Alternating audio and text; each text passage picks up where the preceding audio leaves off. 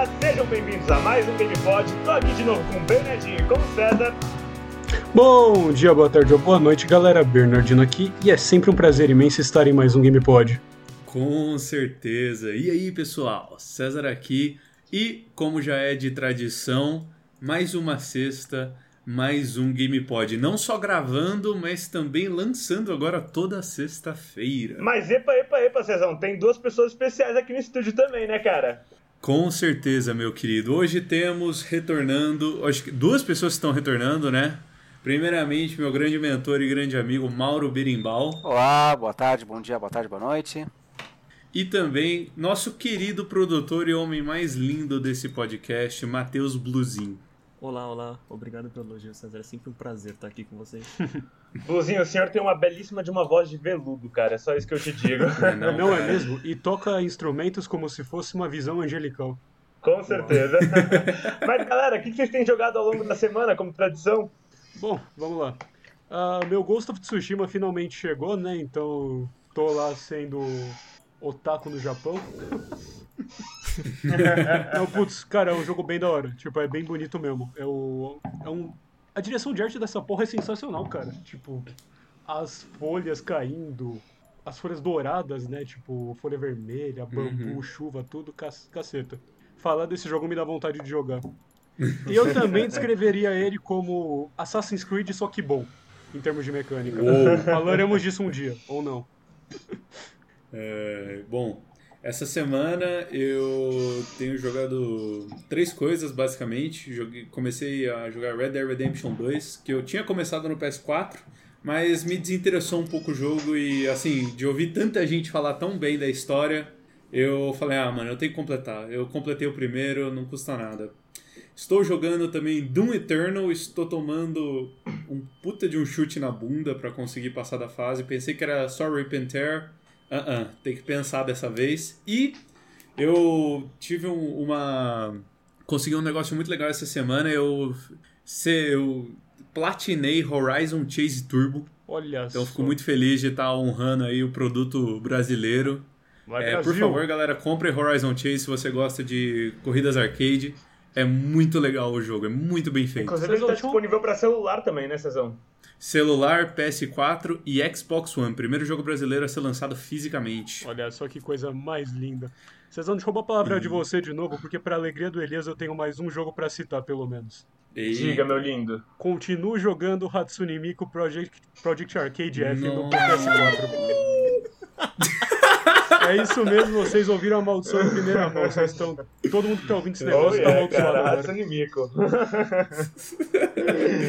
uh, bom, mas depois disso. É... Seja lá o Mauro, que, foi, o que, né? que você tem jogado essa semana?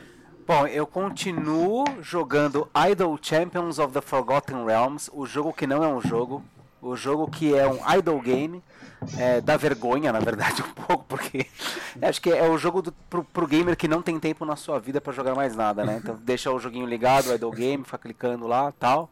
É, então ele continua Quantas... rodando lá minhas horas e horas de gameplay enquanto eu tô trabalhando. Ele tá Quantas tá horas? Ah, cara. Quantas horas? Passou das mil, duas mil, sei lá, hora pra Caramba! Muitas horas. Eu tenho informação de primeira mão. Ah, eu vou ter que. 10 mil horas que... e 507. Nossa! Jura? Nossa. Caralho, eu jogo, gosto mesmo desse jogo, pelo jeito. Faz uma review. É. Tenho 10 mil horas, mas só olhei o jogo mesmo por dois, duas é, horas. Mas em minha defesa, né, esse jogo fica aberto mesmo enquanto eu jogo o meu segundo jogo que eu estou jogando bastante, que é o Destiny 2. Né, eu voltei a, a, a ficar. É, curtir o Destiny 2, acho que é um jogo que é uma grande cocaína, na verdade, viciado naquela desgraça. e no fundo, no fundo, ele é um emprego que todo mundo gostaria de ter, né? Porque ele te dá missões, ele te dá parabéns, aí você vai ficando mais forte, mas você tem que estar lá todo dia fazendo a missão, cara. Você tem que estar todo dia lá, senão, senão você não cresce, né? E o, jo o jogo que eu tenho jogado agora, que eu tô curtindo mesmo, que eu acho que é uma obra de arte, se chama Streets of Rage, Streets of Rage 4. Jogaço, recomendo. Nossa, que da hora. Que isso. Tava afim de pegar esse aí, recomendo então, Maurão? Cara, é. Bom, eu sou um fã da série, eu joguei o 1 na época que ele saiu lá em 1327, né? O Cabral não tinha nem chegado no Brasil ainda.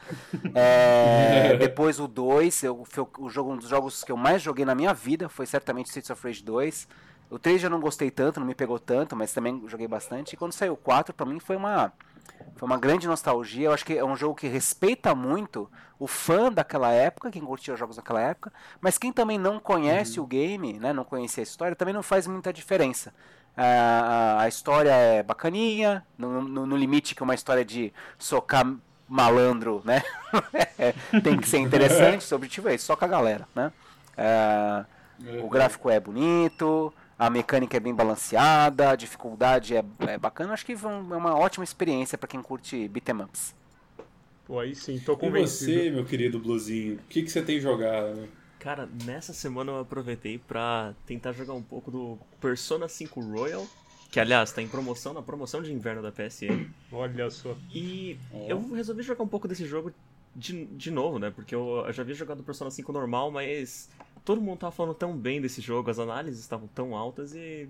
Bom, resolvi dar uma chance, já que falaram que era tão bom assim. E tá sendo bem legal, cara. De fato, da muito hora. legal. Bom, e meu querido Elias, qual que é o assunto de hoje? Cara, o assunto de hoje basicamente é sobre como está a situação das reviews de games. E você quer saber uma coisa muito interessante? A gente trouxe o Mauro hum. hoje e a primeira vez que eu tive contato com o Mauro na minha vida foi numa palestra onde ele falou justamente sobre isso, ele trouxe um pouco sobre análise de hambúrguer. Calma, vocês já vão entender o que é isso, porque eu acho que o Mauro vai dar uma passada por isso em algum momento. Mas eu acho muito interessante esse episódio, porque eu vou justamente o episódio, esse episódio, o tema desse episódio é algo que, tipo, remete muito à minha relação com o Mauro, a como eu conheci ele, sabe? Então é algo muito legal. Uhum. Mas, Mauro, eu acho que a maior propriedade aqui é você, sem sombra de dúvidas, nessa questão. E eu gostaria que você falasse um pouco, desse uma introduzida um pouco pra galera, cara.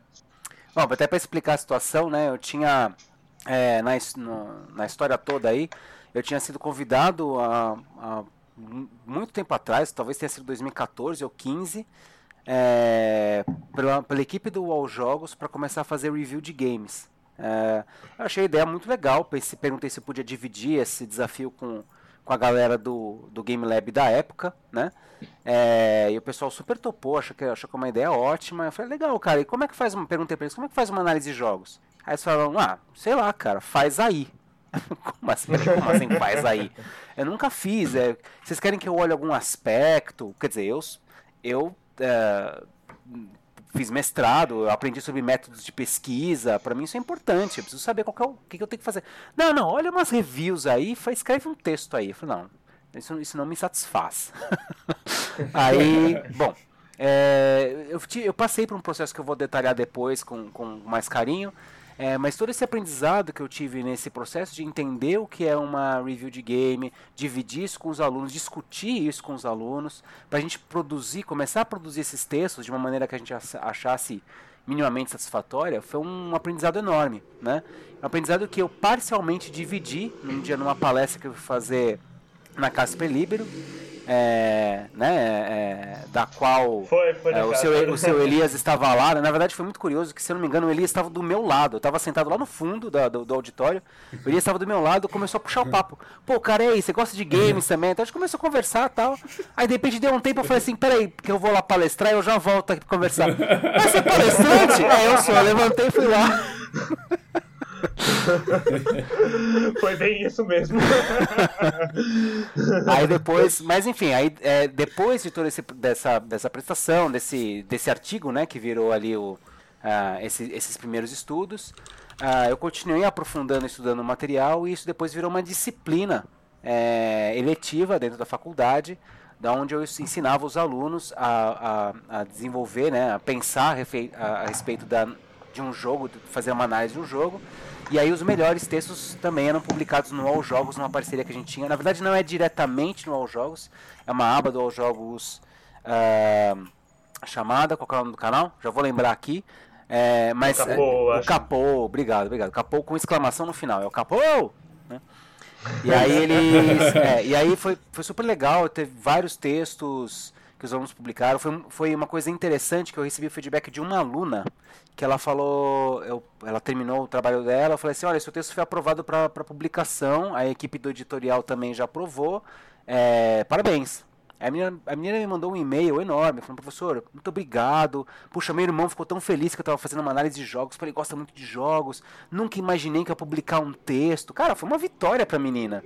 Eu acho que por um lado, porque ela era uma menina, eu senti isso um pouco no discurso dela. É, acredito que é ponto do território masculino de games, o território da análise de games, especialmente assim, ainda é um território muito masculino. Então ela se sentiu meio Sim. sem chance, assim, sabe? E que não tinha, ao meu ver, pelo menos não tem nada a ver. Né? Nada a ver. Não, não há um motivo Com pelo certeza. qual uh, games são mais masculinos ou mais femininos, não é mais nada. Game tem pra todo mundo, né?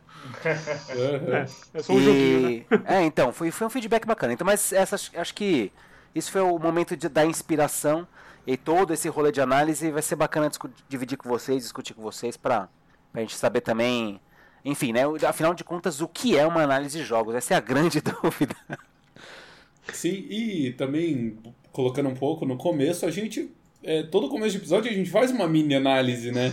E tipo, ah, a gente tá jogando tal coisa, o jogo é legal, o jogo é bonito, mas aí chega a questão, né? E também trago é, reviews da, da IGN o que é um jogo ser bonito, o que é um jogo ter uma jogabilidade legal. É, são termos muito subjetivos, né?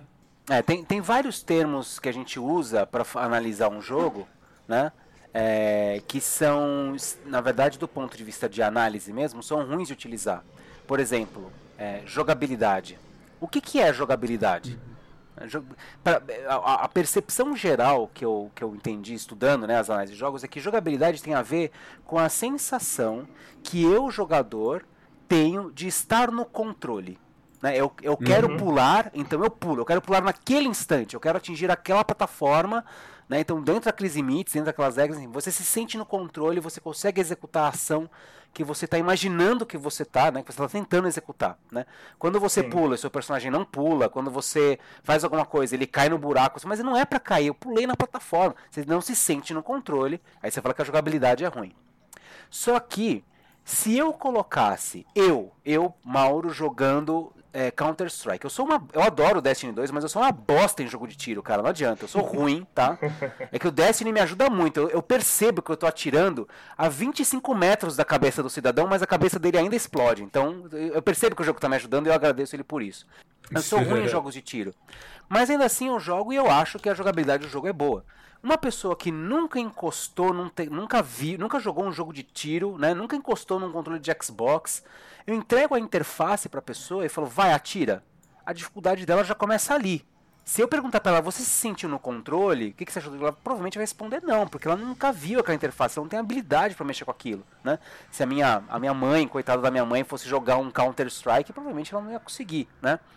É, ao mesmo tempo, eu não sei se vocês já jogaram é, jogos para é, jogos para pessoas cegas. Blind tem, né? Tem até uma empresa chamada Blind Games Brasil. Não sei se ela está no ar ainda, mas eu já tinha jogado alguns jogos delas. Cara, é dificílimo, porque você tem que escutar só o áudio, né? E, e perceber através do som é, é, espacial, né? Você vê, consegue perceber profundidade, se está perto de uma parede ou não, se um, um inimigo está se aproximando ou não. Cara, eu me senti extremamente competente. Eu não tenho refinamento auditivo suficiente para jogar esse tipo de jogo. Eu não me sinto no controle. Então, para mim, a jogabilidade é horrorosa. Né? Então, ou seja, a jogabilidade uhum. é subjetiva.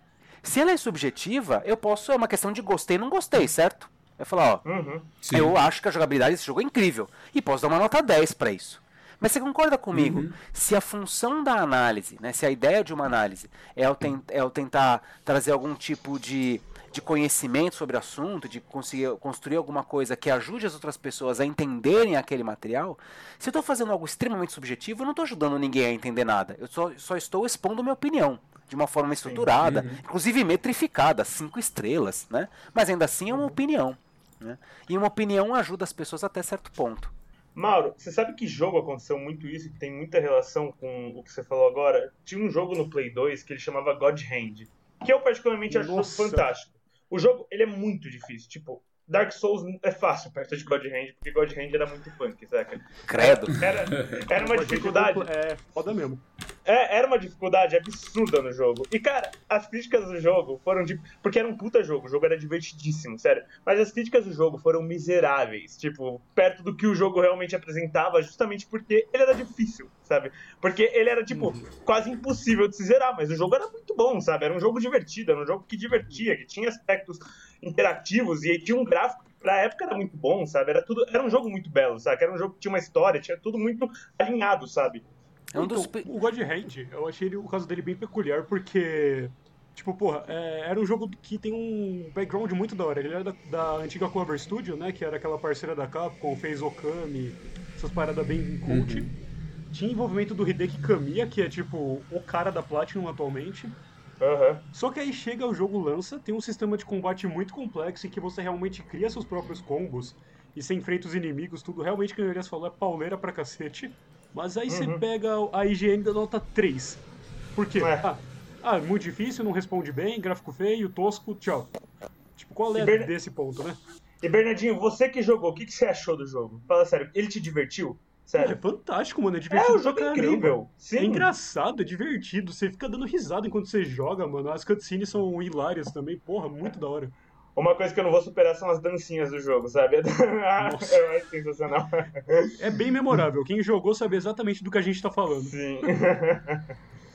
Tem uma, um exemplo que eu acho que é, é muito importante para a indústria dos videogames, que fala dessa relação né, que a gente tem com, com os jogos, é o ET do Atari.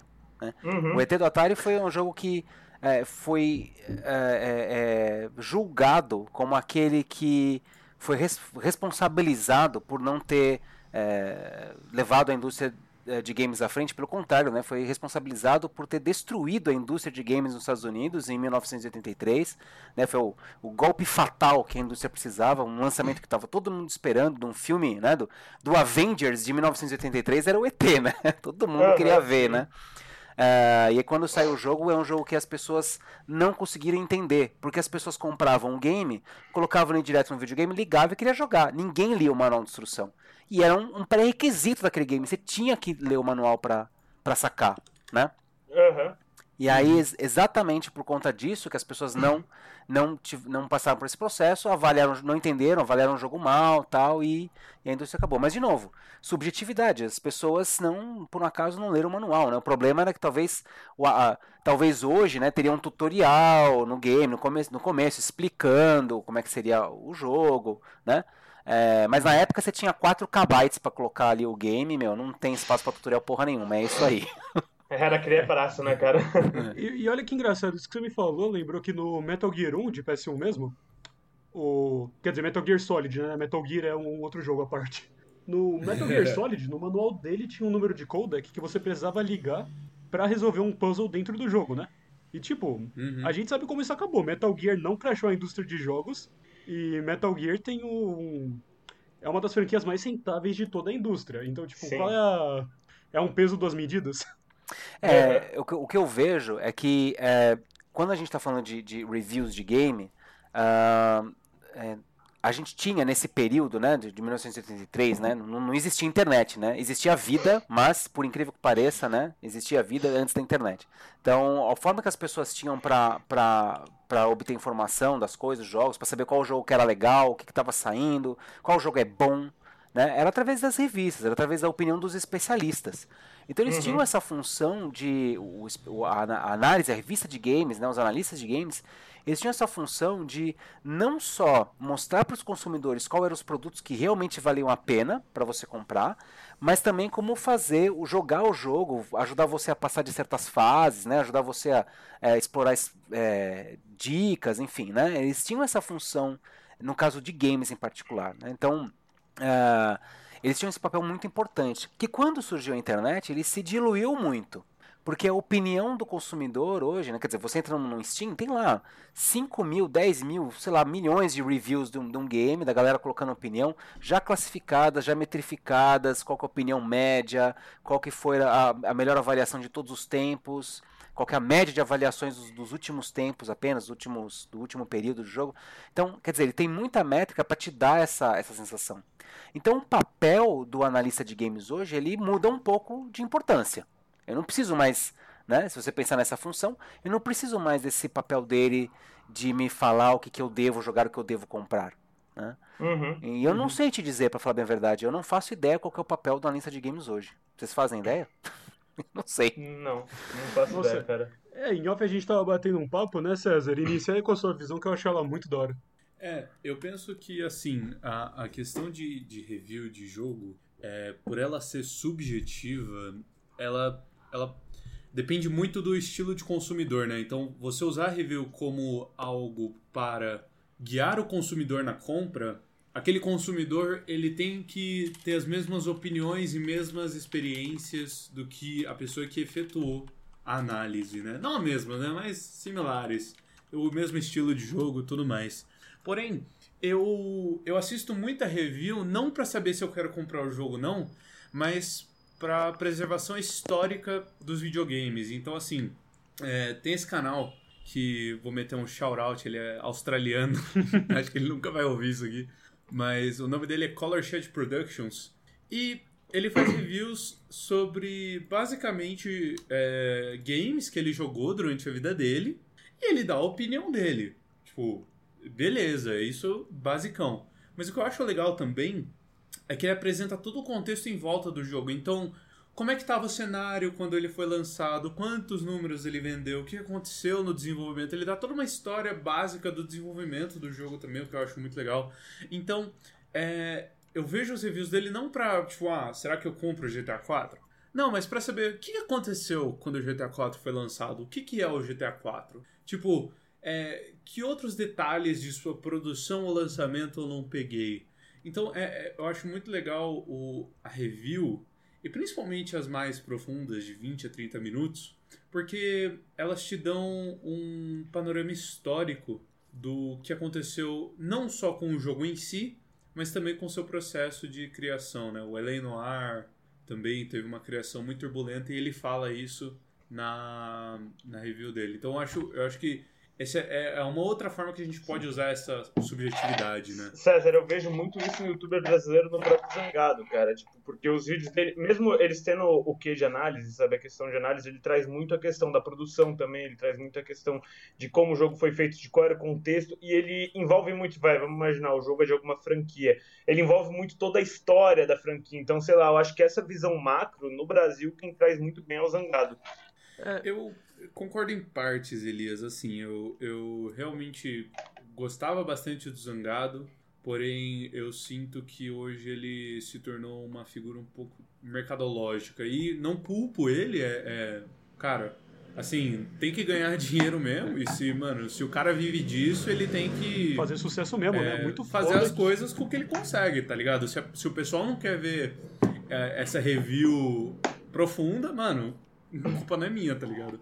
Mas eu, eu discordo, eu particularmente não, não gosto muito do, do, do método dele de review, porque, é, como eu digo, é, é muito subjetivo, sabe? E aí você, principalmente quando você não concorda com o, a visão dele, você fica tipo meio, pô, e aí, agora? O que, que eu faço? Sabe? É que nem aquela história que o Mauro tava contando do ar-condicionado, né? Tipo, pô, eu quero comprar ar-condicionado, mas eu não sei de nada de ar-condicionado que, que eu vou fazer? é, pro, pra, pra, procurar um especialista, né? Para explicar para os ouvintes, que acho que a gente estava conversando isso em off, né? Eu falei para eles que quando uhum. é, querendo comprar, quando a gente vai querer comprar um game novo, de repente você pode olhar a opinião de um especialista para saber se o game é bacana ou não. Eu passei por isso querendo comprar um, querendo comprar um, um, um ar condicionado para casa e qual que é o bom ar condicionado? Quais são as marcas disponíveis? O que, que eu devo procurar? Num bom ar-condicionado para ter em casa. E a primeira coisa que a gente vai fazer para tentar buscar isso é um especialista, né? O vendedor uhum. muitas vezes não dá para confiar. Você vai na loja e vai falar, esse aqui que é o bom, que eu estou vendendo, óbvio, né? Quer dizer, o vendedor perde legitimidade porque ele tem interesse em te vender um certo produto em prol de outros. Ele não está necessariamente te passando o melhor, né? Ou aquilo que atende de fato a sua necessidade, necessariamente. É, então você vai atrás de uma opinião de especialista. Mas quem é no Brasil o especialista em análise, que faz as análises de ar-condicionado para me ajudar? Sei lá, cara, se alguém souber, por favor, me avisa, tá? Vocês têm aí meu código na Steam e tal, me dá um toque. Porque, assim, é difícil, né? Então, é nesse caso, mas, mas, mas, é, voltando ao assunto, a internet, ela conseguiu colocar para a gente essa inteligência coletiva a favor do consumidor. Qualquer produto que você quiser encontrar hoje, ar-condicionado inclusive, você vai entrar nas lojas, você entra em fóruns, tal, as pessoas discutem isso. Você vai procurar no YouTube, põe lá análise de ar-condicionado, tem alguém fazendo uma análise de um ar-condicionado para você. Né? Então, as pessoas estão hoje, o conhecimento é dividido dentro dos interesses, né, do ponto de vista de consumo, para dar essa opinião para o que a gente quer. Né? Agora, é, o que falta muitas vezes são outros tipos de análise. O que o, que o César, quando estava explicando aí o, é, a análise do australiano que faz, que tem esse valor histórico tal, essa pode ser uma função da análise, né? Mas ele falou sobre o, o zangado, né? Puxa, mas ele não tem um método, né? E é esses os pontos que eu, que eu cheguei quando, quando eu tinha é, recebido o convite lá atrás de fazer o, a análise do All Jogos. Eu perguntei, mas gente, como que eu faço análise? Eu começo por onde? Ah, jogo o jogo e falo o que você acha. Não, falo o que eu acho não é uma análise, meus amigos. Uma análise é algo com critério, com método, com processos. Eu observo certos aspectos, né? Pô, caramba, eu estudei isso, né? E aí eles falam, bom, faz aí, foda-se. então tá bom, beleza, eu vou fazer. então, é, para tentar entender como é que eu poderia uh, buscar esse tipo de análise, eu fui atrás de outras análises de produtos de consumo. Então eu fui atrás, por exemplo, das análises de filmes. Como é que o pessoal faz análise de filme? Eu encontrei, mais uma vez, muita opinião. Opinião muito bem estruturada, para falar bem a verdade, né? Uh, então este filme causa isso, co contam, traz elementos históricos, traz elementos é, de consumo, enfim, né? Uh, achei, enfim, não respondeu muito, não encontrei um método para isso, tá? Eu fui atrás de bibliografias, aí fudeu, porque aí é, o campo de estudo do cinema é infinito, então é, o que tinha de método, de técnicas para você observar ângulos de câmera, relação só de luz. De luz eu achei três livros que eram só falando sobre luz e imagem. Meu, não dá. Aí também não queria fazer um doutorado sobre os games, né? Eu queria só tentar talvez trazer algum tipo de olhar mais dirigido. Né? Para eu sair do assunto, uhum. eu gostei do game, gráficos bacanas, gameplay da hora. Isso todo mundo sabe, isso todo mundo conhece, né? Foi aí que eu entrei em contato com a equipe do Guia do Hambúrguer, né? Maravilhoso! É, chegou, chegou o momento ai, ai. que todos estávamos esperando. Não é? A galera do, do Guia é. do Hambúrguer, na verdade, assim, pra vocês saberem, o Guia do Hambúrguer é um, é um pessoal que eu acompanho, até hoje acompanho, eu gosto de hambúrguer, né?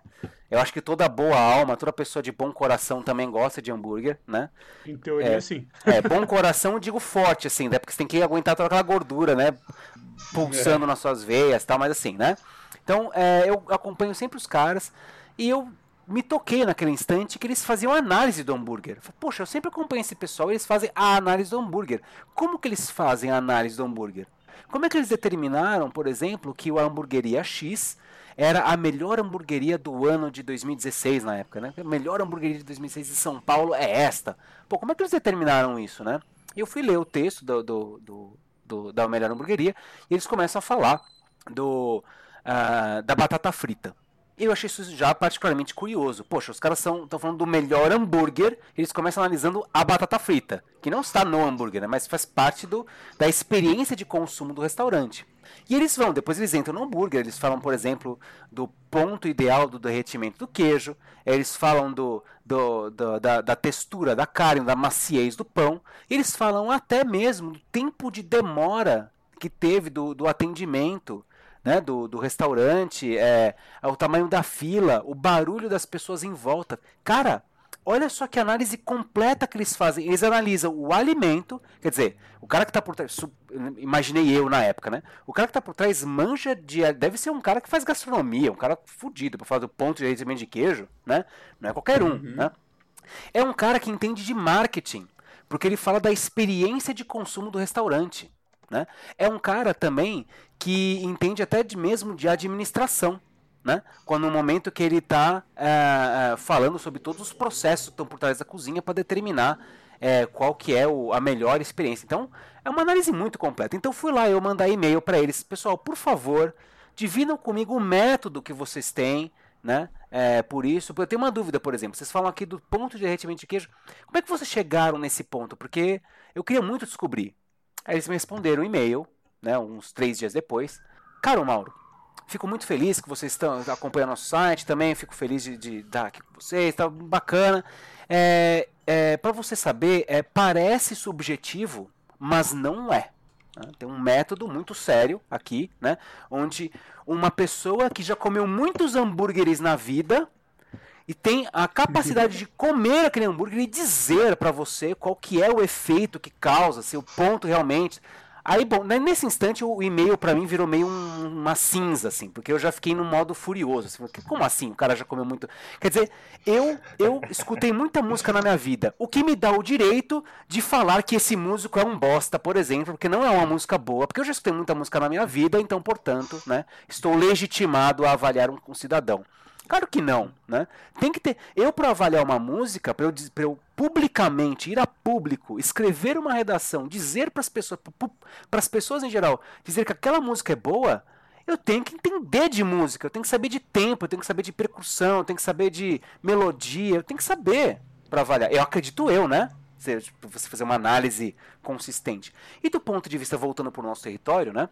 Do ponto de vista de game design, é a mesma preocupação que eu tinha será que eu não tenho que trazer conhecimentos de game design, do território estético, do território mecânico, né? Explicar o que é gameplay do ponto de vista de game design, para poder dizer não qual, o que eu achei da experiência, mas o que será que aquele autor, com aquela proposta, quis me passar? Como ele me passou isso? Como ele conseguiu construir essa experiência para mim? Né? E eu posso também, nesse processo, talvez dizer como eu me senti com essa experiência, claro. Mas de repente falar para as pessoas qual é a sensação que jogar Destiny 2 me passa, uh, da ideia de você estar sempre completando algum assunto, de você estar sempre crescendo, sempre melhorando. De repente a pessoa não gosta de jogos de tiro em primeira pessoa, mas ela jogou tanto Diablo 3 que por trás das mecânicas tem a, mesma proposta. Você está toda hora achando itens, toda hora crescendo, um monte de coisa para você fazer, você pode jogar com seus amigos. A, a sensação, né, a sensação que você tem nesse parque de diversões é muito parecida. Então, a, a, a, uhum. forma como o game designer construiu, os game designers construíram aquela experiência é, pra gente, tem seus pontos de convergência. Eu achei que isso era uma forma mais interessante de, de, de, abordar no final das contas. Mas isso, naquela palestra que o Elias foi assistir, eu ainda não tinha resposta. Eu vou construir depois. é uma narrativa que vai evoluindo ao longo dos anos, né, Mauro? Pô, cara, ainda, 2015, ainda, né? ainda tô estudando, cara. Vai longe. Quem sabe daqui a uns três anos a gente faz o follow-up desse podcast e aí você tem uma resposta nova. Ô Mauro, é. eu juro, eu ouço essa história, tipo, desde 2015 e eu ouço praticamente ela todo ano. E eu sempre amo quando eu ouço essa porra, cara, é maravilhosa. Putz, é uma tipo... história que não cansa e agora a gente tem ela gravada, né, Elias? Dá pra escutar é, sempre. E eu fico imaginando, cara, eu não teria nunca a cara de pau do Mauro, que é uma cara de pau maravilhosa, cara, sabe? Que é ir de lá e perguntar várias vezes pro guia do hambúrguer, sabe? Que eu acho que eu ia parar no segundo e meio no máximo, sabe? Ah, é, é verdade, é verdade. Eu mandei, eu mandei no total para ele cinco e-mails né? Eles mandavam para mim dizendo que não era, não era subjetivo. Eu respondia: "Pessoal, desculpa, é subjetivo. Se o cara comeu muito hambúrguer para fazer análise, isso é subjetivo. Sabe o que não é subjetivo? Esse artigo científico que eu tô te mandando em anexo, tá? Aqui tem uma análise feita pela, pela Universidade Federal do Paraná sobre o ponto de derretimento do queijo prato, porque cada queijo tem um ponto de derretimento. Alguns não derretem, alguns tostam, por exemplo. Que a indústria usa muito esse conhecimento. Vocês devem saber que vocês são analistas por um acaso. Então me explorem mais para mim. Como é que vocês? Contem pra mim o que você faz análise do queijo. Aí eles já perceberam que a brincadeira, que a porra ficou séria. eles já demoraram pra mim uns, já uns cinco dias para responder, mas responderam. E falaram assim, ó, Mauro, é, é, tá bom, isso aqui não é ciência para te falar, tá? isso aqui não é científico, a gente está falando com a opinião do consumidor, tá? Então é uma pessoa que já comeu mesmo muitos hambúrgueres, que ela gosta tal disso, ela já frequenta muitos lugares, então a gente está preocupado em passar a opinião do consumidor, né? Assim, é, é a gente quer para o consumidor médio, que não é um cientista como você, né? sentir aí um pouco de acidez deles, né?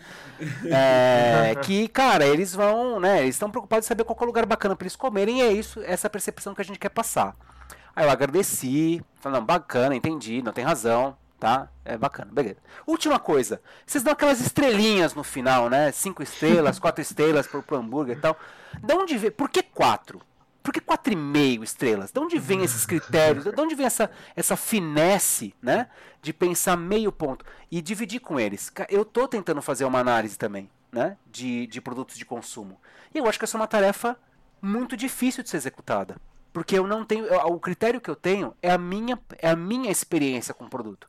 E a minha experiência com o produto, ou com o serviço, enfim, não necessariamente é a experiência para as outras pessoas, é igual. Ou, ou vai. A minha experiência. Por exemplo, a experiência que eu tive no restaurante que eles aconselharam como o melhor de São Paulo foi uma bosta.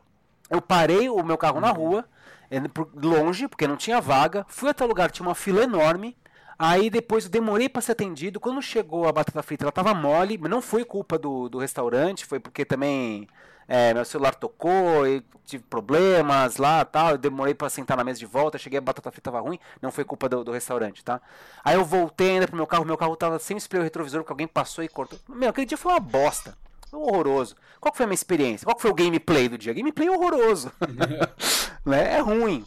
É... Claro, a, essa experiência não condiz com talvez, como o César estava colocando, é, critérios de análise. Critério de análise é uma coisa que, se eu aplicar, ele tem que dar um resultado, se não o mesmo, idealmente o mesmo, né? se não o mesmo, algo muito próximo daquilo que outras pessoas podem aplicar. Então, uh, por exemplo, ponto de derretimento ideal do queijo prato. Tá? Tem uma métrica que a indústria usa para isso. Né? É, e isso uhum. serve para você replicar essa informação para as outras pessoas para construir conhecimento. E é esse tipo de viés que eu tentei trabalhar na, na disciplina de análise de jogos. Vamos tentar olhar os jogos para entender como eles são construídos e a partir da técnica de como ele é construído, entender como que esse game designer está conseguindo passar essa experiência para a gente. Né? A análise do Sonic então, que a gente faz foi uma das análises que eu achei mais bacanas nessa história. Mas então, aí que eu levanto essa pergunta. Beleza, os caras eles deram essa justificativa de que eles fazem uma review para o consumidor final, que não é cientista, que, mano, quer ver um bagulho rápido. É, será que se esse método for criado e esse método for aplicado, ele vai ser adequado para o consumidor de jogos? Será que o consumidor de jogos ele vai é, se interessar por esse outro método porque ele não é, se baseia em aspectos subjetivos do que um, uma review da higiene, por exemplo? Eu acho que depende da forma como a gente conta isso, né, César? Porque uhum. uh, esse, o, o, próprio discurso do gameplay bacana, gráficos legais, para quem não pertence, para quem não é gamer, tá? Isso não faz sentido.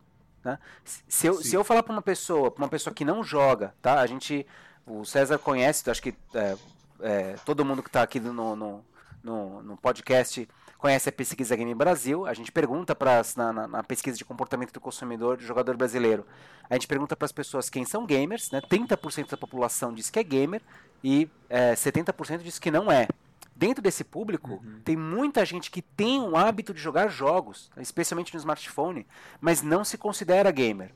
Então, essas são pessoas que estão jogando casualmente no PC, é, são pessoas que estão jogando, nem, nem necessariamente casualmente, tá? a galera que joga só FIFA Soccer, a galera que joga só Free Fire, a galera que joga muitos jogos de smartphone, né?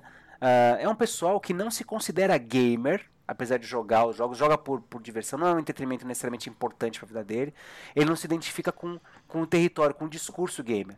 Então quando eu chego para esse cara e falo, cara, você acha que uh, Candy Crush tem gráficos legais? Não se importa com isso. Gráfico, gameplay é bom. O que é gameplay? Não é um discurso dele, é um discurso do território gamer, do gamer. Né? Uh, como é que eu posso fazer hoje um, uma análise de um conteúdo para falar para hoje para o cara que, que é fã de Candy Crush, né, que é para as pessoas que adoram Candy Crush, que outros tipos de jogos que não necessariamente tenham a mesma mecânica, mas que ofereçam mais ou menos uma mesma experiência, que ele pode se deleitar tanto quanto este jogo. Seria uma informação muito útil para o consumidor, né? É, mas eu teria que fugir, e foi uma, um exercício que a gente tentou fazer, fugir de termos do tipo gameplay legal, gráficos. Uma coisa que era proibida na minha disciplina é assim: quem escrever gráfico no texto toma zero. Não, proibido escrever gráfico, seus filhos da puta. Não pode escrever gráfico, tá? Nós e não... alguém escreveu, Mauro? Ou vários. Mas é... aí, eu, aí eu falava, galera, ó, você quer analisar gráfico? Beleza, vai fazer design, tá? O pessoal de design, eles estudam imagem, analisam imagem, cor, forma, função, tal. Aí você vai fazer uma análise de estética, uma análise estética do game, tá? Porque se gente falar gráficos bacanas, Minecraft não teria que ter o sucesso que tem. Sim, né? sim. O gráfico do Minecraft não é, é, não é ruim. Ele tem uma proposta diferente. É aquela proposta. Qual é o nome daquele jogo lá do. É, que você é um detetive e você vê o, as pessoas mortas num navio? Ô, Bradinho. Então, esse é um jogo que é muito curioso, porque esteticamente ele é muito pertinente, muito consistente, né? Mas o, o gráfico, vamos assim, se estivesse comparando com esses jogos de ponta, né, que são hiperrealistas e tal, uh, o gráfico dele não é bonito naquele sentido, naquele sentido, né? Mas ele tem uma proposta muito consistente. Como é que você analisa isso? Gráficos o quê? Que nota você dá para isso? Total. É. E é e essa, essa, essa dificuldade né, que acontece, porque quando eu falo, por exemplo, que uh, Destiny 2, já que eu estou usando os jogos que eu estou jogando aqui, né? Destiny 2 tem gráficos de 0 a 5, 4,5. Mas sei lá, inventei uma nota aqui. Se eu estou colocando isso como nota, eu tenho que dizer que o gráfico do Minecraft, sei lá, é 2. Por que, que eu estou colocando essa classificação? De onde veio essa métrica? Né? Qual que é o meu parâmetro de referência? Ou se eu colocasse a mesma nota, você concorda comigo que supostamente todos os jogos têm gráficos nota 5, eles têm os gráficos incríveis, bonitos, são todos, todas as pessoas teriam que ter essa mesma opinião. Tirou nota C, nota máxima, né? Pelos critérios de avaliação é o melhor. Mas o que, que é o melhor? O que, que é o que, que é o que, que é bonito? Isso é bastante subjetivo, né? Então a gente precisa ter critérios, métodos e técnicas para passar. E isso vai ficar claro para o consumidor. O dia que a gente conseguir fazer uma análise bacana, vai ser uma análise que a gente vai conseguir de fato ajudar o consumidor a tomar essa decisão, vai conseguir ajudar Uh, um técnico, né, um, um, estudante de game design ou um game designer de fato, a entender como aquilo foi construído, como aquela proposta foi feita, para ele aprender a fazer de um jeito legal também, para a indústria crescer. Né? Que é, uhum, é, é, o meu, é o meu, é minha crítica ao, ao, ao Guedon Burger, que eu novamente quero registrar que eu gosto, acompanho, eu amo os caras. Realmente foi um. Eu fiz, fiz com os coitados um experimento científico, tá? Eles foram alvo do meu, da minha ira ali, mas foi, foi em nome da ciência, tá? É, é, mas a, estudar o ponto de, de derretimento do queijo, por exemplo, é uma coisa que faz a indústria ser melhor e fazer com que a gente coma, sei lá, hambúrguer congelado, lasanha congelada da sadia, sabe? É para isso que serve esse conhecimento. Sim, com certeza. E, e e também quando você fala de gráficos, ainda mais o subjetivo é que é, você tem aqueles jogos que usam é, aqueles tipo, assets stock assim. E tipo, aquilo é feio, mas o que é feio? E aí me vem a perguntar, tipo, será que até no mundo da arte, que é algo assim, que já está há tanto tempo com a gente, será que eles é, já descobriram como analisar uma arte? É isso que, que, que, me, que eu me pergunto. Porque assim, se ainda não descobriram como analisar uma arte que é basicamente uma mídia visual, né? Eu estou falando de uma pintura, né? Isso. Como a gente consegue esperar para descobrir isso no jogo, que é uma mídia interativa e, e, que leva outros aspectos dentro da sua construção? Eu penso que assim, o, o rapidinho já, só tô terminando. É que eu, eu lembrei o que eu ia falar. o eu penso que o, o, ponto final, assim, o, o, objetivo que uma review hoje quer, que sites como IGN, Kotaku querem chegar, é educar o consumidor para ele poder fazer uma compra consciente. Então, assim, é, você desembolsar, sei lá, hoje, 250 reais num jogo é um dinheiro alto, não é, não é baixo, assim. Então, você quer saber se aquilo que você está comprando vale a pena, né? Se não tem nenhuma coisa por trás. Então eu penso que a review ela não só precisa expor os pontos de é, fortes e fracos gerais do jogo e de novo estou caindo na mesma subjetividade que pessoas como a IGN e a Kotaku estão caindo, mas eu acho que também ela pode educar o consumidor, que é o que esse australiano faz. Então contextualizar. Então se você der contexto pro cara, se você der história e a recepção desse contexto, talvez ele consiga tirar as próprias opiniões de forma melhor. É, a análise, é, pelo, pela origem da palavra, significa quebrar alguma coisa em partes e observar essas partes é, em separado, para entender, para melhor entender o todo. Né? Então, analisar é quebrar em pedaços. Né? E, a, e quebrar em pedaços é uma estratégia para você tentar entender melhor aquele objeto que você está observando para depois você fazer a síntese, quer dizer, observando, por exemplo, tá? Você falou de arte, observando a técnica, a pintura, o, a, a, as tintas, a, o, quem, a história do artista, é, o título uh, da, da pintura, o lugar onde ele foi feito, o contexto, enfim. É, quando você quebra esses elementos, ou se for um jogo, como você está falando, onde ele foi lançado, quando ele foi lançado, como é que é a estética do jogo, a mecânica do jogo, assim por diante. Quando você quebra isso em pedaços, você entende melhor o todo, né? É, o, uhum. o, problema é que a, a minha crítica, né, as, as, análises que nós consumidores, como consumidores fazemos, é que é, nós somos consumidores muito educados. Na verdade, tem análises que eu vejo, que eu leio na Steam, que são incríveis. O cara corta detalhes, ele vai, vai na história do jogo, fala do publicador, fala do desenvolvedor. Fala, meu, porra, esse cara, esse cara faz parte da equipe que fez o game, não é possível. Uma, uma descrição super bacana, né? É, e é ótimo, eu acho, eu acho um ótimo material. Uh, mas qual que é o critério adequado para nós, é, enquanto game designers, para nós enquanto pesquisadores, desenvolvedores de jogos, uh, ah, para a gente observar num game? Né? Como é que a gente pode avaliar um jogo se ele funciona bem ou mal? E eu acho que é esses critérios que eu sinto muito, muita falta. Uh, tudo depende, claro, do objetivo. Né? O meu olhar, o meu objetivo sempre foi entender como que o game é feito para eu me tornar, de novo, né, para eu ser um melhor des um game designer, para eu conseguir dividir esse conhecimento com outras pessoas, para que eles, ao aplicar as mesmas técnicas, eles conseguissem enxergar esses mesmos elementos e até usar na sua vida, nos seus jogos, usar esses mesmos elementos, né, com essas mesmas estratégias discursivas, Sim. estratégias mecânicas, assim por diante. Por exemplo, eu aprendi com o Sonic 1, acho que todo mundo já no mínimo viu na vida o Sonic 1, que uh, esses jogos, segundo o, o, Adams, que é um, é um é um game designer americano, tem vários livros é, sobre o assunto, né? Uh, ele fala que esse é o tipo de jogo chamado de jornada. Os jogos do tipo jornada, eles são construídos sempre com a mesma lógica. Você começa no ponto A e você só avança no jogo quando você anda em direção ao ponto B.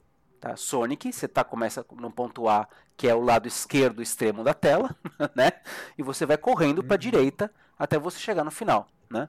O, Super Mario, assim, vários jogos de plataforma, né? Jogos de plataforma tradicionalmente contam uma história assim do ponto A ao ponto B. Doom, né? Você estava falando aí, o César falou que estava jogando o, o Doom, uh, o, Doom Eternal. É, o último. Né? Uh, o Doom Eternal eu não, não joguei em particular, mas o, o, outro, o anterior a ele, né? Eu, eu joguei.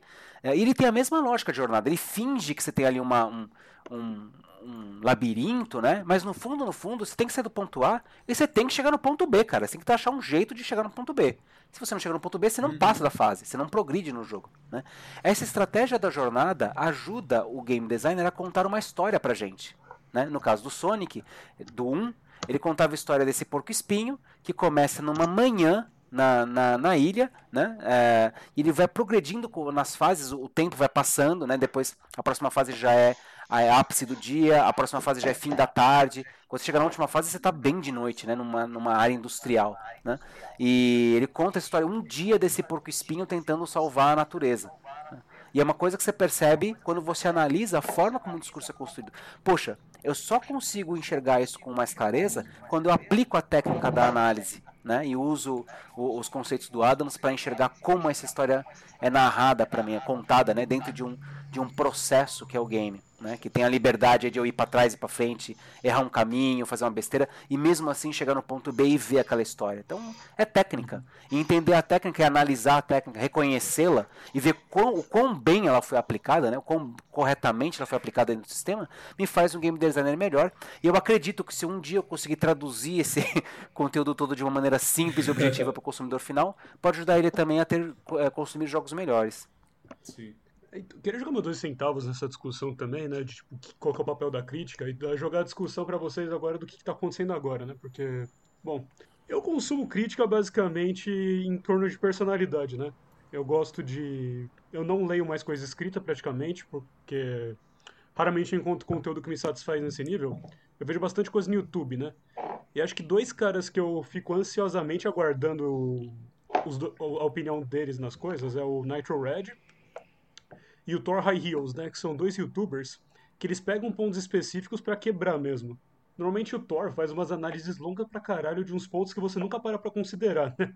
Tipo, acho que o vídeo mais recente dele foi sobre violência e mecânica é, e, tipo, sentido de combate em, em Demon Souls e em Last of Us Part 2.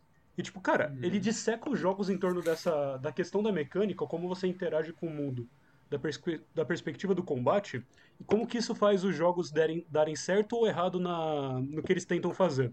E, tipo, porra, é uma análise super interessante. O cara passa 40 minutos falando nisso, né? Tipo, a gente nesse podcast. E, porra, é um negócio sensacional. E também um negócio que eu sinto bastante com a análise, que eu quero até jogar a discussão para vocês, que atualmente é ou as coisas tão, são 10 de 10 ou elas são 0 de 0. Tipo, discussão de análise de jogo na internet é praticamente isso. Ah, jogo X é 10 de 10, então é a melhor coisa do mundo. Se você discordar, se odiou o jogo, e a, e a maior merda já foi feita. E se, se você não gostar, ele é 0 de 0, é, é um pedaço de bosta irredimível, não perde seu tempo nem olhando na direção dele. e acabou. Se você pensar nele, já tá perdendo tempo. Tipo, o que, que, vocês acham dessa, dessa parada, né? Depois eu quero até trazer uns exemplos pra gente bater boca sobre. Acho que o primeiro, o primeiro ponto que você, que você trouxe do, do, do, do cara que pega um aspecto, né, pra, pra olhar um. Acho que a análise, pelo menos do ponto de vista científico, é exatamente isso, né? Um game, especialmente esses de hoje, né, esses games da grande indústria, como é que você vai analisar? Como é que você vai analisar? Vamos pensar no. Vou falar de novo do. Vamos sair do Destiny, vai? É, vamos falar do Street Fighter. Tá? Como é que você analisa Street Fighter V? Porque as combinações que você tem de possibilidades, tem a história, tem o balanceamento dos personagens, tem a mecânica, tem a história do jogo, não a história da narrativa do jogo, mas a, a importância histórica de Street Fighter. Tem tanta coisa que você pode abordar esse assunto, né? Você pode falar, por exemplo, das, da, da, da, do tipo de habilidade que você precisa treinar para ser um bom jogador em Street Fighter. Você precisa ter muita habilidade né, para ser um jogador de fato competitivo. Você tem um, uma questão física, humana aí, né, de você tentar abordar ali. Então tem várias é, é, conteúdos que são possíveis de abordar e a melhor estratégia muitas vezes é você escolher um tema. Olha, eu vou, eu vou observar, por exemplo, esse aspecto do game, por exemplo, como você falou, das mecânicas de luta, de combate, e vou observar isso em profundidade para trazer algum ganho. Isso é uma estratégia. E eu acho que isso é um. Aí a gente está caminhando para um tipo de análise bacana. Sim, eu também penso que o maior problema nessa questão binária que a gente está chegando no cenário de análise de jogos vem é, muito em parte pelo próprio sensacionalismo que vem acontecendo no mundo como um todo, né? Então nós temos situações como é, pessoas entrando no poder que não deveriam entrar no poder, é, coronavírus. Então eu acho que é, isso, essa questão de ah, é, eu gostei do jogo, jogo bom, eu não gostei do jogo, jogo fezes é, vem muito de. É, eu acho que é um, um, espelhamento do momento mundial que a gente está também, assim, sabe? De que tudo tem que ser decidido, ou é preto ou é branco, não existe mais o cinza, sabe? Sim. E então eu, eu, eu, pelo menos eu tô cara, você sabe um exemplo muito legal, cara? Tipo, quem conversa comigo, principalmente sobre jogos, essas coisas, sabe que uma das minhas franquias favoritas é Kane Lynch. Eu adoro o jogo, eu acho incrível. A história é muito boa e eu sei lá, eu acho foda, de verdade, sério. Se a gente deixar o Elias faz três episódios inteiros só de quem nem Nossa, por favor, cara. E, cara, eu acho o jogo bom, sério. Eu acho o jogo do caralho. Mas, mano, a jogabilidade do jogo é sofrível, saca? É sofrível. Tipo, ele tem uma história fodida, mas por outro lado ele tem uma jogabilidade, tipo, o personagem não dá cover e tudo mais. E no Kane Lynch 2, cara, teve uma suposta. Um suposto vazamento de que a empresa, que a Eidos, estava pagando empresas de análise de jogos para fazerem análise, análises boas sabe? Porque realmente. Nossa, eu lembro disso. Porque, cara, realmente, pra um jogo que era. Porque eu adoro Kenny Lynch Dog Days, eu acho um jogo incrível, porém, ele não merece, tipo, saca? Ele não é um jogo. Tipo, ele é muito difícil de você analisar ele com uma nota tão alta, por ele ser um jogo muito, digamos, ele tem sérios defeitos, sabe? Ele tinha muitos defeitos em bugs, a campanha era absurdamente curta para um jogo de 200 reais na época, sabe? Mas era um jogo fantástico. E, cara, teve uma galera que comprou o negócio dos sites, sabe? Falou que os sites eles realmente tinham toda a razão, falou que, tipo, nossa, não, o jogo é muito bom. E teve uma galera na mesma época que falou, mano, o jogo é uma bosta, não joga em Kane Lynch, Kane Lynch é uma merda, a pior franquia que existe ever. E até hoje, quando você ouve de Kane Lynch, você ouve isso, sabe? É uma merda, é um lixo. Só que, cara, ele tem aspectos positivos e tem aspectos negativos, saca? E sei lá, cara, eu vi esse maniqueísmo muito forte nessa franquia, sabe? Nossa, mano, muito pontual ele. Você me lembrou de um caso bem semelhante, né? Uh, quem também me conhece e fala comigo sabe que eu sou fã pra caralho de Deadly Premonition. e tipo, cara, eu, eu vou ser bem, bem bruto aqui. Deadly Premonition é um jogo que não deveria funcionar. Nossa, mano, é quebrado. É... O design dele é esquisito. Tipo, ele lançou em 2010 para Xbox. E, tipo, ele parece um jogo de PS2 que se perdeu numa geladeira. E tipo, cara, é charmoso pra caralho. tipo, tem um motivo. Não, claro. Então, pra quem quer conhecer, Dead Premonition é um jogo de survival horror em mundo aberto uh, que mistura elementos de tiro em terceira pessoa com simulação e elementos de manutenção de personagem, tipo o melhor estilo The Sims. Você controla um agente especial do FBI, Francis York Morgan, que tem que solucionar um mistério numa cidadezinha do interior dos Estados Unidos, em que um serial killer está arrancando línguas de mulheres e fazendo todo tipo de shenanigans pela cidade. Uh, só que aí qual que é a questão do jogo? Ele é mundo aberto, ele tem essa separação de sessão de exploração. E... Eu, adorei o Shenanigans também, só queria, só queria dizer isso, tá? Achei um, achei um tempero ótimo para sua fala. Não é. Tem que ser cirúrgico nesses negócios. Mas então, por que, que eu acho que o jogo não funciona num nível técnico, mas mesmo assim eu adoro particularmente? Tipo, mano, uh, ele não roda bem Acho que ele só rodou bem no Xbox até hoje. A versão de PS3 tem um frame burstado. De PC você nem consegue tentar jogar. é... E também a versão de Switch tem os problemas de áudio, mas acho que é uma das melhores otimizadas. Acho que é a única que dá para jogar direito, na verdade.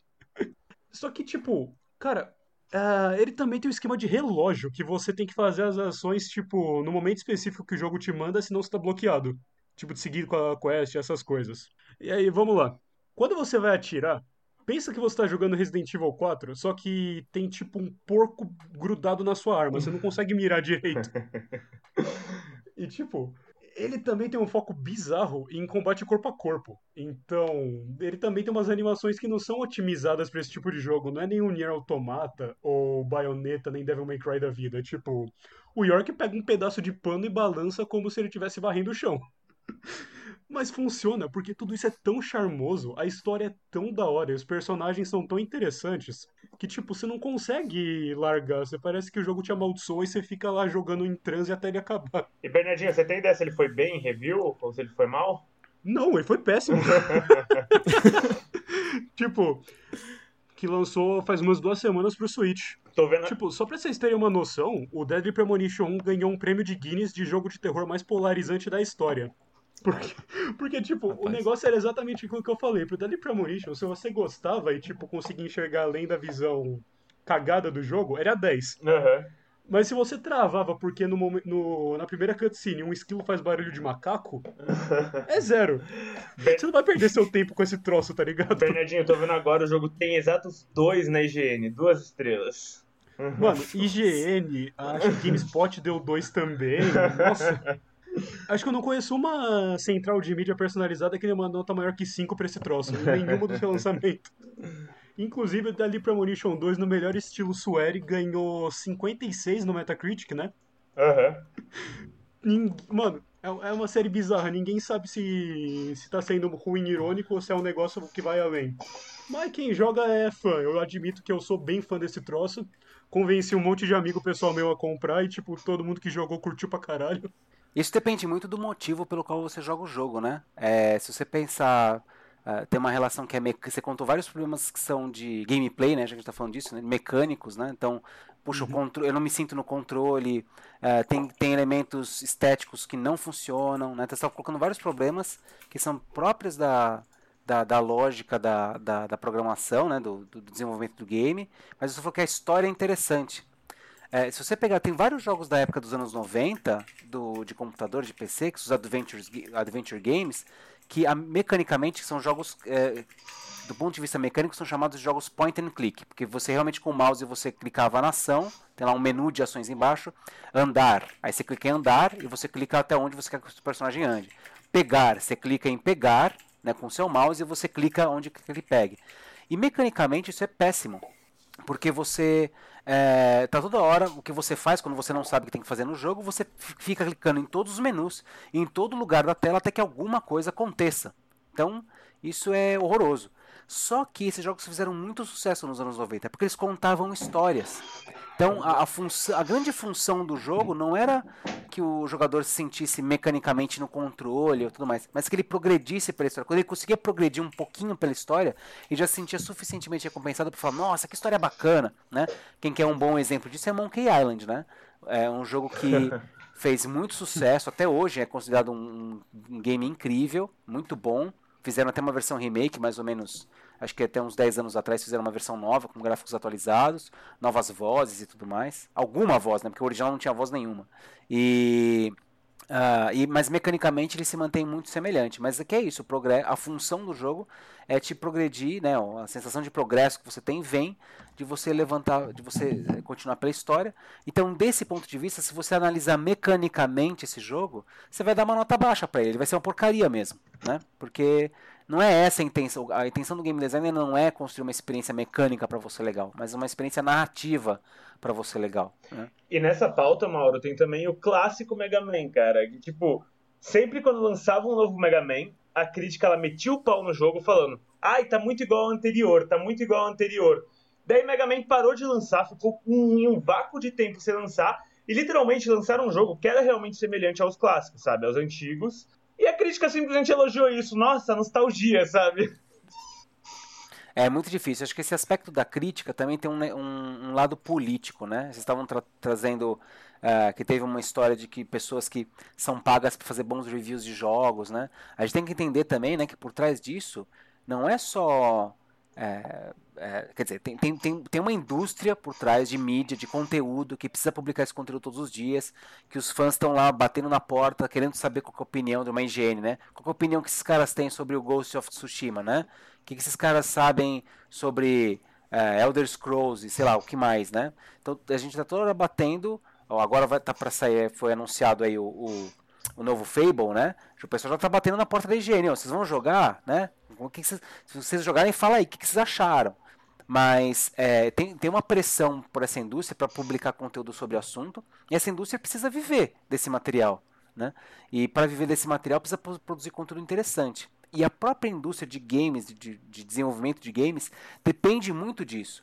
Vamos pegar o exemplo agora do, do é, é, Cyberpunk, que está para sair. Uhum. Né? A hype está lá em cima lá em cima a hype do game. Tá todo mundo assim esperando que vai ser o jogo, o jogo do, do, do milênio, né? É, se o primeiro review sair e a galera falar, meu, esse jogo é muito ruim, e começa a sair uma segunda review, esse jogo é muito ruim, o que acontece com a opinião do consumidor? O que acontece com as vendas? Né? Aí elas perdem. Então tem uma, tem uma relação que a indústria depende muito também dessas opiniões, e por isso que muitas vezes eles até se, podem até usar né, esse, esse abuso, né, como colocar assim, né, de, de é, financeiro, de poder pagar para ter algum tipo de review melhor, né, para se dar bem na indústria, para se dar bem no, no, no comércio. Perigo. Sim. Nossa, total. Total. É, eu, eu, eu, só, eu só queria fazer um último comentário que vocês estavam comentando de jogos que vocês gostam e ninguém mais gosta. Eu me sinto assim com Elite Dangerous, tá? Eu amo esse jogo. e, e, a galera. É, é, é, o, é, o, é o meu Resident Evil, né? A versão do Bernardo aí. o jogo que se depender de você, a gente cita todo episódio, né, Mauro? Cara, o pior, é que eu, o pior é que foi uma das reviews que eu escrevi pra, pra, pra revista. Eles pediram pra mim uma review de, do Elite Dangerous. Eu escrevi. É, e, cara, no final eles pediram pra mim, ó. Você entregou o texto, tá super bacana. 15 páginas de análise, a gente queria só duas, tá? Obrigado. Mas é, é, A gente quer que você dê uma nota no final. Eu falo, ah, não, nota não, galera. Não, não, sei dar nota. Que, não, como é que eu vou dar uma nota para isso? Não sei. Dá uma nota aí, cara. Não sei, não vou dar nota. Tem que dar nota nessa porra. tá bom. Então, puta, então o que eu fiz? Eu escrevi um disclaimer. Eu coloquei, ó, a minha nota é 10. A minha nota pra esse jogo é 10. Só que eu sei que a maior parte das pessoas daria para esse jogo uma nota 7. E eu entendo. Porque o Elite Dangerous é um jogo tão específico, cara. É uma coisa assim, para quem gosta de temática espacial, simulação, complexidade. Não é um jogo para um casual gamer. Você não vai passar um tempo bacaninha no, no, no, Elite Dangerous. Cara. Não vai, você vai se sentir perdido. Vai ser... É como você jogar casualmente um Flight Simulator. Não vai jogar casualmente esse negócio. Né? Você vai se ferrar. Né? É, só que isso traz uma experiência muito interessante que, para mim, para o meu gosto, foi incrível. Né? Mas para um gosto de um, talvez de um consumidor médio, nem tanto, e é o de fato que a gente vê, né? Ele é um, um jogo que tem o seu, o seu sucesso, mas com um público bastante restrito. Sim. Então, Mauro, você diria que, a, a, por exemplo, essa análise do Elite Dangerous seria muito mais uma análise de uma experiência em si do que do jogo? Então, até do ponto de vista científico, no final das contas, a gente trabalhando especialmente dentro de ciências humanas, né, que é onde é, o campo dos videogames é muito curioso por conta disso, porque ele envolve uh, o lado uh, de humanas, estético, arte, né, a visão de um autor, a experiência de um, de um ouvinte, né, de, um, de um receptor da mensagem, isso é bem de humanas, né? Mas ele envolve também muito o conteúdo de exatas, a programação, a lógica, o que, que pode, que não pode, o que é ou não é, né? As técnicas, as formas. Então, uh, esse, esse aspecto que é, vamos colocar assim, de humanas dentro do game, é, ele permite que a gente dê visões diferentes. E no final das contas, é, tudo vai depender dos seus critérios, do, do, do, seu objetivo com a sua análise, né? E dos critérios que você está utilizando para cumprir o seu objetivo. Então, é, quando o César coloca que, por exemplo, tem um australiano lá que faz, pega critérios, acho que foi o Bernardo que colocou também um cara que faz análise de um determinado conteúdo do game, eu acho que o caminho é esse. A gente não pode ter assim, é, eu acho que é muito mais bacana a gente tentar aprender sobre aspectos do jogo que estão na programação, estão no design, né? estão na técnica, que muitas vezes a gente não enxerga e que quando a gente aprende, a gente começa a ver não só aquele jogo, mas tantos outros jogos com um outro olhar. Você fala, cara, jura que o Sonic conta a história da esquerda para a direita e que isso é uma forma de narrativa? Juro. Por isso que tem uma porrada de jogos dos anos 90, todos os jogos da Disney usavam essa estratégia, porque eles contavam uma história. Para a Disney era importante isso. É isso que ela vende, ela vende histórias. Sim. Né? Então, cara, uhum. você começa a enxergar isso melhor e isso traz um conteúdo melhor. Mas, no final das contas, cai sempre na minha visão, né? Na minha análise, na minha experiência. Até porque o game, cara, se eu colocar você para jogar um Red Dead Redemption 2 que o César tava jogando aí, né? Se eu colocar você para jogar Red Dead, colocar o Elias, colocar o Bernardo, né? Cada um de nós vai ter um percurso por esse game diferente. Uhum. Vai matar um cara de uma forma diferente, vai fazer as coisas de uma ordem diferente. A minha experiência não vai ser idêntica à dos, de vocês, tá? Então, isso faz com que o meu olhar sobre o game seja o meu olhar. Só, da, só aí já fudeu, né? Então já tem que considerar que o, eu, como um analista, eu como autor, é a minha visão, é o meu olhar, mas não precisa ser a minha opinião meramente, né? Ela pode ser uma opinião, é, ou pode ser uma, uma visão, na verdade, fundamentada em técnica. É o que eu procuro defender. Uhum. Beleza. Bom, Acho que já tá batendo o nosso horário. Com né, certeza. Né, Mauro, cara, como sempre, você brilhou, sabe? Tipo, eu não tenho nem o que falar. Você você sabe como é, cara, como eu te admiro, mano. Tu brilhou nesse episódio, tu falou com propriedade. E eu queria muito agradecer a sua presença aqui, cara. Você trazer esse seu conhecimento aí que você tem pra gente. Também te amo, Elias. Ah. Bernardinho, Bluzinho, César. Galera, vocês já sabem como é um prazer estar reunido com vocês, né? É um puta prazer sempre. Toda sexta-feira, pra mim, é semana, é dia de estar reunido com meus amigos, porra. Então, muito obrigado. Igualmente, com certeza. Então, muito obrigado, real, vocês também por terem participado. E vocês, nossos caros ouvintes, muito obrigado por terem nos acompanhado até aqui. Foi um prazer fazer esse podcast pra vocês. Muito obrigado, galera. Até a próxima. Falou! yourself.